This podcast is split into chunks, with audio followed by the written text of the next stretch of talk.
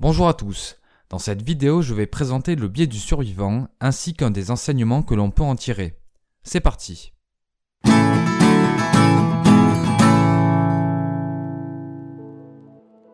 D'après la définition de Wikipédia, le biais du survivant est une forme de biais de sélection consistant à surévaluer les chances de succès d'une initiative en concentrant l'attention sur les sujets ayant réussi mais qui sont des exceptions statistiques plutôt que des cas représentatifs. Illustrons ce concept par un exemple historique datant de la Seconde Guerre mondiale. Au cours du conflit, un grand nombre de bombardiers étaient détruits en opération. Une étude a été menée pour essayer de minimiser leurs pertes. Une équipe a étudié les dommages reçus par les avions rentrés de mission. Ils ont constaté que la majorité des impacts étaient localisés à l'extrémité des ailes, sur la queue et à la jonction entre le fuselage et les ailes.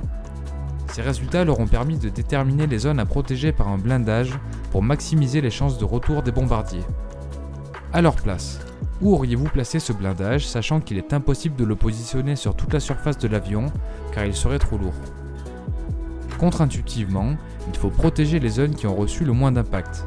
En effet, les données proviennent des bombardiers qui ont survécu.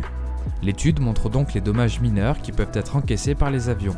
On peut supposer que les zones sans impact correspondent aux éléments endommagés sur les appareils qui ne sont pas revenus. Ce sont donc les zones sensibles à protéger.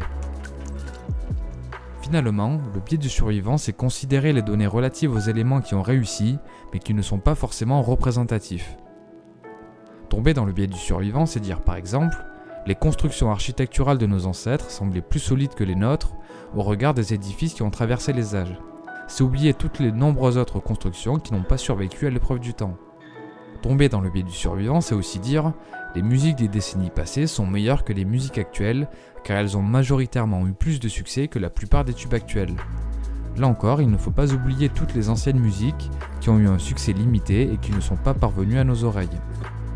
Tomber dans le biais du survivant, c'est encore chercher les secrets de longévité des centenaires en s'intéressant à leurs habitudes de vie, sans considérer les mauvaises habitudes de toutes les personnes qui n'ont pas vécu jusqu'à 100 ans.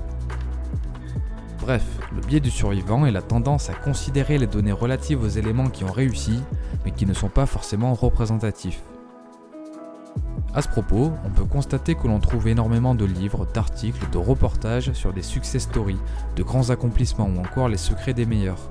Mais sont-ils vraiment représentatifs? N'y a-t-il pas plus de perdants que de gagnants?